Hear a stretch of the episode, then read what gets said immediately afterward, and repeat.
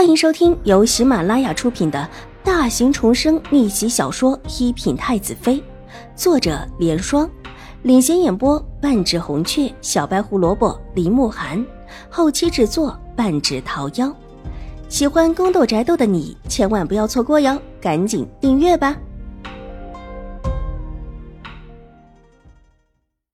第一百四十三集，齐知府是亲自带着人过来的。看到齐荣之的脸之后，才松了一口气。就算有疤也在额角处，以后用刘海遮一下就行了。况且静心安主说问题不大，稍稍注意一些，可能连疤痕都不会留下。问清楚事情发生的前后之后，齐知府大怒，把齐府的几个下人拉出来责打了一顿，之后才下的山。狄氏的事情有了齐荣之奶娘这个由头，其实并不难查。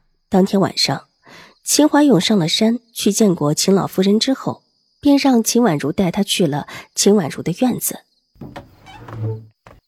进到屋子里，秦怀勇在当中的椅子上坐定，接过了秦婉如奉上的茶，喝了一口，一时之间静默不语。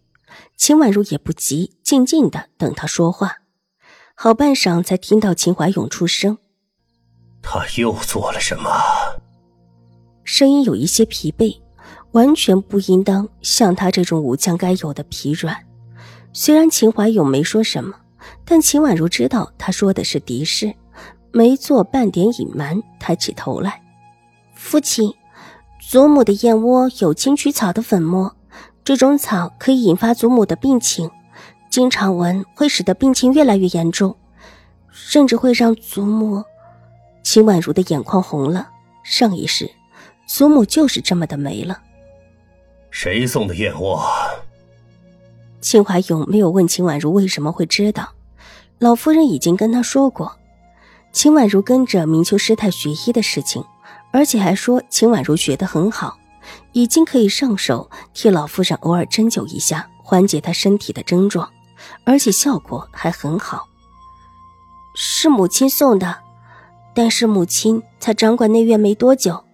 如果还是用的原来的一般人马，被人混了一点青曲草的粉末，也是很简单的事情。秦婉如闷闷道，没有抬头，也没有过多的修饰。戚荣之发生了那么大的事情，而且还查到了敌视，江知府不是一个能够吃亏的主。听说，原本齐大小姐昨天就上山的，燕窝也是昨天送上山的。齐大小姐上山之后，应当会来看望祖母。如果那个时候祖母出了状况，铁定第一个怀疑的也是齐大小姐。以齐大小姐的心性，说不定还会惹出其他事情来。到时候，想查祖母的病情也不容易了。秦婉如低着脑袋继续说道：“这些事情她都不想隐瞒。的士想要移花接木，把事情引到齐荣之的身上。”也是算准了齐荣之的性情，这一次必然也是想要大闹一波事情。到齐荣之闹出来的事情，老夫人被气得身体不好一些，病情加重一些，又有谁会注意到其他方面？秦怀勇深深叹了一口气：“唉，宛如，父亲让你受委屈了。没什么委屈的。”但是，不能动祖母，她年纪大了，平日就不太管事。秦婉如红了眼眶，摇了摇头，抬起眼帘，看了看眼前的秦怀勇，恳求道：“不管狄氏的背景如何大，她都已经嫁了人了，和未嫁的女子是不同的，靠的是夫家，是自己的夫婿。如果她嫁的人对她只有戒备，而没有半点怜意。”其实这门婚事也就只是一个门面而已，一而再的算计早已经让狄氏失了秦怀勇的心。这以后，狄氏想在水若兰怀孕的时候再算计她，也就没有那么多可行性了。不管他做什么事情，秦怀勇都会在脑袋里想一想，是不是他又在算计什么了？对付秦氏母女，他不能够急，要一步一步来。纵然狄氏背后有永康伯府又如何？千里之堤，毁于蚁穴，他会慢慢来的。我不会让你祖母有这种危险。你自己也好好休息，过几天带你祖母下山吧。过一段时间，我们要进京去了，府里要收拾的东西不少。你自己的，还有祖母的。你母亲以前不管内院的事，你去搭把手会好一点。秦怀勇的脸上有一些难堪。作为儿子，他现在的行为应当算是大不孝的。明知敌视不妥当，却依然把他留着。想到这一点，秦怀勇也是羞愧不已。但他现在只能如此。父亲要掉进京了吗？秦婉如知道这个时候不能再盯着这个事情不放，要适可而止，所以转移了一下话题。当下拿帕子抹了抹眼角的泪痕，脸上微微露出惊讶之色。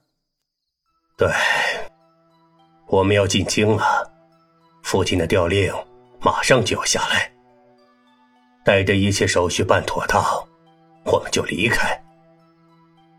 这段时间，你就在府里帮着你母亲收拾物件，一些不要的就扔了吧。秦怀勇吩咐道：“以前他只觉得自家小女儿天真不谙世事，最近才发现小女儿还是很聪明的，不但聪明，而且有用。原本担心老夫人的身体在进京的路上恐怕是会不好，但秦婉如既然现在医术好。”那他还有什么不放心的？早知道秦婉如学医的天分这么好，并且那么得尽心安主的称赞，他当初就不会和母亲一样拦着。好，秦婉如笑了起来，眼睛弯弯，很是可爱。那副娇俏的样子，让秦怀勇心口的闷气都消了一半。不过想了想，脸色又沉了下来。齐荣之和齐白羽会跟着我们一起进京。齐大人托付给我的，他们跟我们一起走。秦婉如虽然早已经猜到，但脸上却不显，只微微露出几分惊讶的表情。对，他们跟我们一起走，我们欠齐府的比较多。秦怀勇的眉头紧紧的皱了起来，脸色也不太好看。不只是因为秦玉茹，还有这一次敌视所为。都被齐知府齐平给抓住把柄，和自己摊牌的结果是自己不得不暂时接收，收容一下齐荣之，而且还要尽量替他物色一门好亲事。以后，你只跟你母亲近些，其他人无需多在意。